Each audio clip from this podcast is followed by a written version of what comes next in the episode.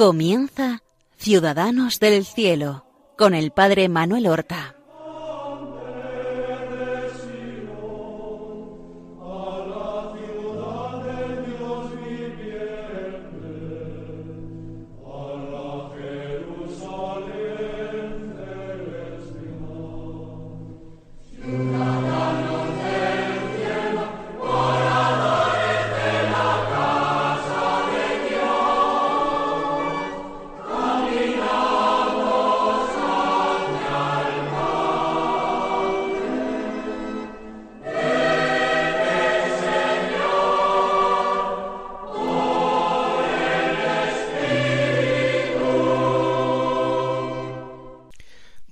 Buenos días, queridos oyentes y seguidores de este programa Ciudadanos del Cielo, en el que nosotros tratamos de acercarnos a la vida y a las virtudes de nuestros hermanos los santos, para imitarlos en lo que podemos.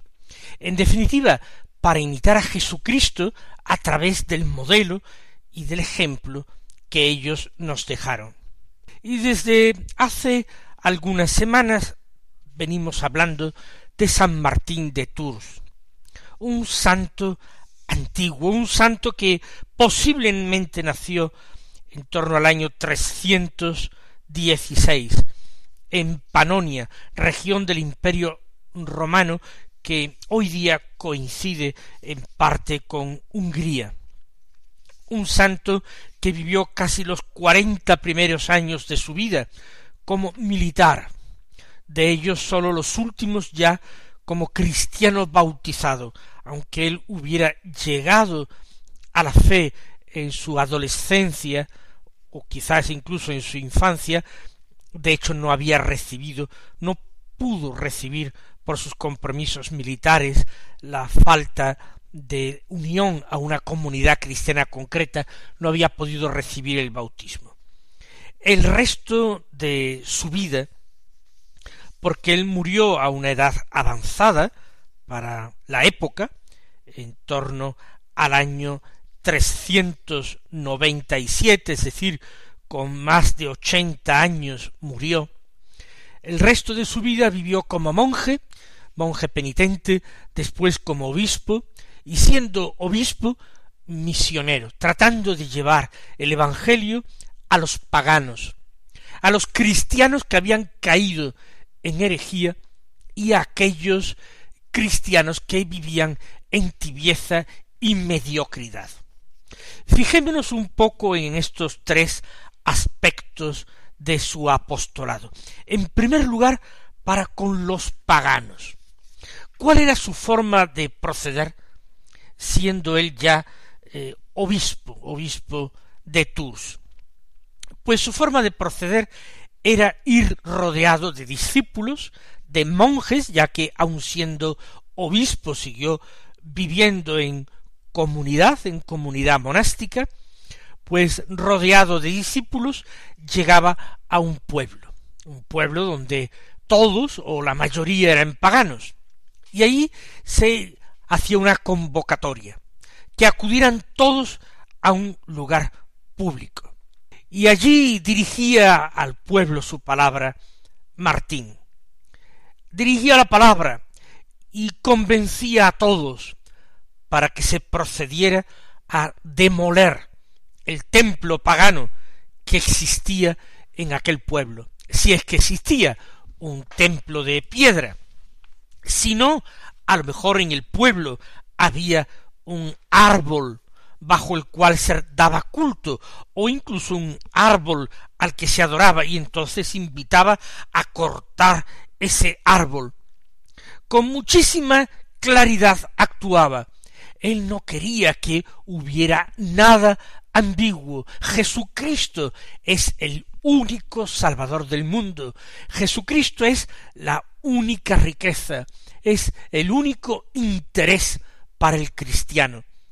Por tanto, lo más importante, la más importante tarea de la Iglesia es anunciar a Jesucristo, anunciar la salvación de los pecados que trae Jesucristo, anunciar la vida nueva que trae Jesucristo, la vida de la gracia, anunciar la vida eterna que promete Jesucristo, anunciar a ese Dios que es el Padre de nuestro Señor Jesucristo, que es su Verbo encarnado, Jesucristo y que es el Espíritu Santo. Esa es la misión fundamental de la Iglesia, ese es su empeño, su tarea. Pero eso estaba en sus tiempos olvidado por algunos pastores que se habían acomodado y querían recibir honores por su cargo, pero no querían vivir las obligaciones ni cumplir con las responsabilidades de su cargo. Así pues su predicación era sencilla, pero clara, muy clara. Todos podían entenderla. No se podía transigir con el mal. Si había un templo pagano, lo mejor era derribarlo, porque siempre habría la tentación de volver a él y seguir dando culto a aquel en cuyo honor se había construido, derribarlo. No es necesaria la riqueza para la iglesia de Cristo. Si había un árbol sagrado, cortarlo. No valía decir, pero es un árbol muy bonito, es un árbol antiguo, porque lo vamos a cortar, es algo eh, irracional cortarlo. No, él exigía la claridad y la firmeza. O ser cristiano, o ser del mundo, o ser de los demonios, es decir, los ídolos, o ser de la carne, preso y esclavo de las pasiones de la carne. Él celebraba bautismos. A los bautizados les invitaba a recibir el sacramento del matrimonio. En el caso de poligamia que existía en algunas ocasiones entre los paganos, lo prohibía absolutamente. Eso era incompatible con Cristo. No hay posibilidad de compatibilizar la ley de Cristo con las leyes del mundo, de la carne y del demonio. Esto es lo que él hizo en su apostolado con los paganos. Y en relación a los herejes, a los que habían caído en arrianismo o en priscilianismo, siguiendo las enseñanzas de aquel obispo español prisciliano. Él que predicó tanto a los herejes y trató de hacerlos volver al único rebaño de Cristo, al verdadero rebaño de Cristo, que es la Iglesia católica. Él no descansó pensando si creen ya en Jesucristo, ya están salvados, no hay que hacerlos católicos. De ninguna manera. Él consideró una gran tragedia que después de haber conocido a Cristo tantas almas se perdiesen por seguir el error. Porque entre Cristo y la mentira, el error, no hay posibilidad de acuerdo, no hay componendas entre quien es la verdad y el engaño, el error y el veneno que conlleva toda herejía. Es imposible actuar bien, alcanzar la santidad, cuando se cree mal. No, no puede salir de un árbol dañado frutos buenos. Para Martín no hay santidad entre los herejes. Por eso él pone todo su empeño en la conversión de los herejes. Pero con suavidad.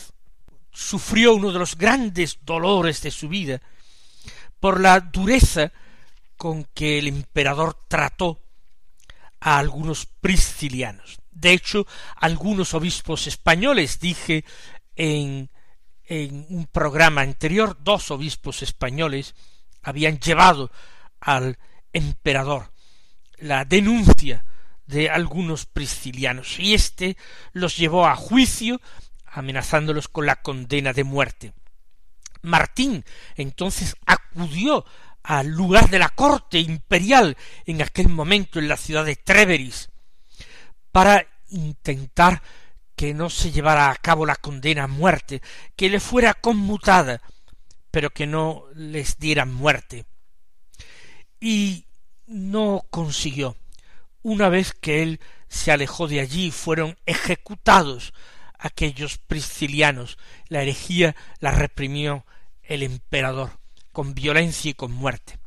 Sin embargo, él tuvo un gran sufrimiento, y es que precisamente por querer lograr el, indulto de aquellos herejes, él aceptó comulgar con aquellos obispos tan inflexibles, tan crueles que exigían la muerte de los herejes.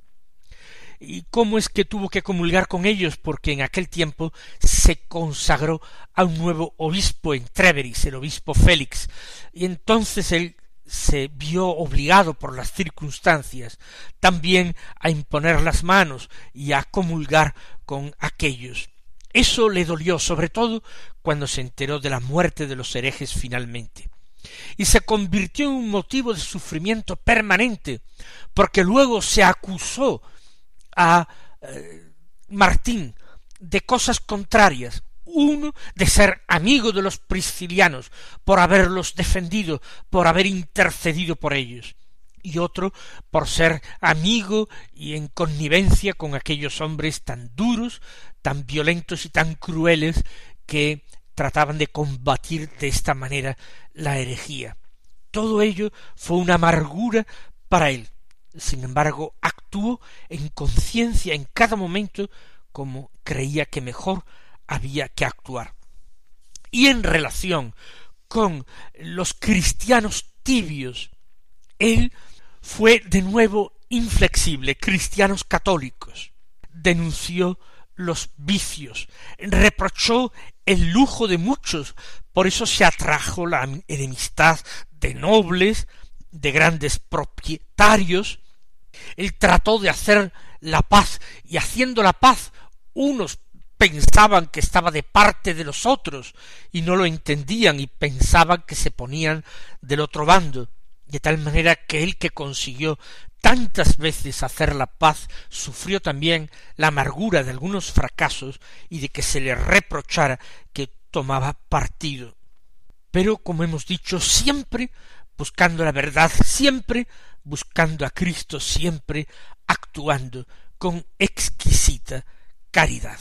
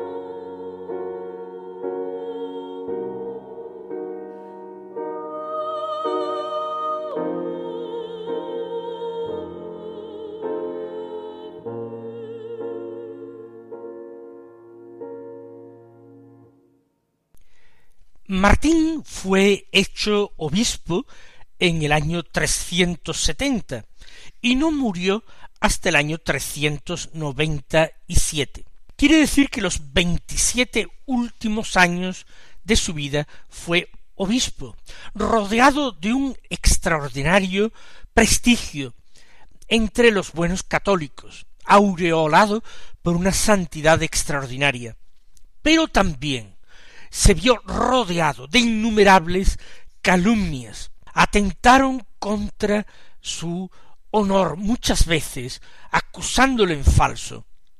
Esto es el sello de la cruz que marca a los verdaderos amigos de Cristo. Muchos obispos que eran más amigos de los honores, de los lujos, del dinero que de Cristo Jesús, muchos sacerdotes sin ningún espíritu apostólico se sentían recriminados solamente con la conducta de este santo obispo. Trataron de ridiculizar sus obras, el monasterio que había fundado, el pequeño monasterio en que vivía, lo acusaron de eh, farsante, de tratar de aparentar una santidad que no tenía.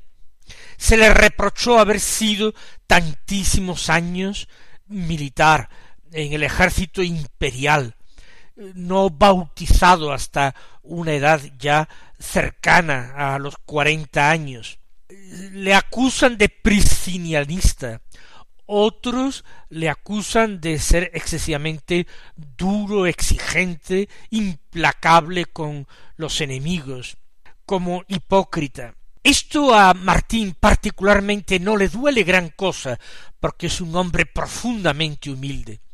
Lo que sí le duele a él es que sean puestos en el candelero obispos que no eran precisamente santos, mientras que los buenos y verdaderos obispos eran acallados y mantenidos en, en la sombra.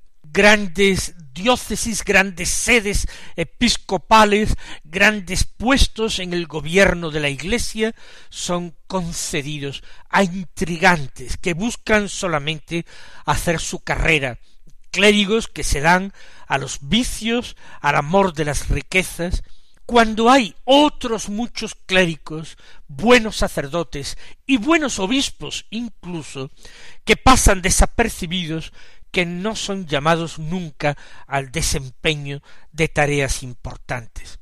Por eso en aquella época en que en las Galias se multiplicaron los concilios, concilios provinciales, más tarde en España los concilios de Toledo, por ejemplo, pues los concilios de las Galias fueron también numerosos, y Martín se abstuvo de participar en estos concilios eh, episcopales, no se trataba de concilios ecuménicos presididos por el Papa, sino de concilios eh, regionales, asambleas de obispo. Y no participaba, no llegó a participar porque se sentía muy apenado por las cosas que veía y escuchaba en estas reuniones episcopales.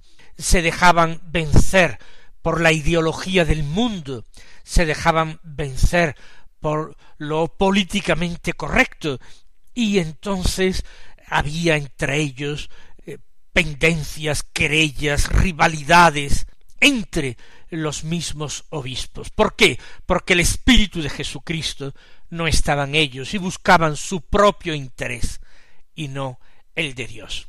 Así pues, estos concilios de las Galias fueron bastante eh, inútiles, no sirvieron de gran cosa, no han pasado a la historia como gran remedio de absolutamente nada. Al contrario, los obispos abandonaban sus diócesis durante eh, largo tiempo a veces, porque las comunicaciones no eran fáciles, abandonaban sus diócesis para obtener un menguado provecho él, Martín, se retiró, se retiró a su diócesis, y allí en su diócesis mantenía esa incansable actividad misionera. Llegó el momento de su muerte, y su muerte no tuvo lugar en Tours ni en su monasterio. Había sido llamado por en un pueblo de su diócesis, en Candes, un pueblo precioso aún hoy día, cerca de la confluencia de dos ríos, uno de ellos el Loira. Había desacuerdo, desavenencia entre los presbíteros de allí, y como tantas otras veces, él acudió a poner paz. Y allí quiso el Señor que le sorprendiera la muerte. Se sintió sin fuerzas una vez que hubo logrado poner de acuerdo los presbíteros, se sintió con fuerzas y se acostó incapaz de dar un paso. muchos de sus monjes y de las personas del pueblo eh, se sintieron afligidísimas, y él rezó a Dios diciéndole Señor, si aún soy necesario para tu pueblo, no rehuyo el trabajo, pero hágase tu voluntad. Como ellos insistían en la súplica, puso todo en manos de Dios y le dijo al Señor, si me pides que permanezca, no invocaré los achaques de mi edad, cumpliré fielmente la misión que me confíes, pero si tu voluntad es que vaya a ti, tú cuidarás de estos que ahora me preocupan. El biógrafo Sulpicio Severo escribió a propósito de esto Oh varón digno de toda alabanza, nunca derrotado por las fatigas ni vencido por la tumba, igualmente dispuesto a lo uno y a lo otro, que no tembló ante la muerte ni rechazó la vida. Y después eh, dice Sulpicio Severo que a pesar de la fiebre que le aquejó varios días, pasaba día y noche en oración. Se entregó a la muerte, pero no rehusó vivir si ello fuera la voluntad de Dios y el bien de los hermanos. Cuando le insistían en que buscara alivio y acomodo, él se empeñó en acostarse sobre ceniza, cubierto de cilicio y no de ropas suaves. Y no cesaba en la oración, como no había cesado de orar en toda su vida. Levantaba en la medida de sus fuerzas las manos al cielo en su oración y decía Dejadme, hermanos, mirar al cielo más que a la tierra, para dirigir desde ahora mi alma por el camino que debe conducirla hacia el Señor. Así expiró finalmente nuestro santo monje misionero, nuestro santo obispo Martín de Tours. Era un 8 de noviembre de aquel año 397. A pesar de haber muerto el día 8 de noviembre desde el principio, su fiesta se celebró el 11 de noviembre. Las multitudes acudieron a su sepulcro como lugar de peregrinación desde el comienzo, y se le edificaron distintos templos. El más antiguo se le llamó capella, capilla, porque se conservaba como una reliquia preciosa su capa. El guardián de aquella capella, capilla, se llamó capellán, y de ahí las palabras capilla y capellán que vienen de capa de la capa de San Martín. Mis queridos hermanos, que el Señor os conceda la gracia de imitar la vida de los santos. Hasta el próximo programa, recibid la bendición del Señor.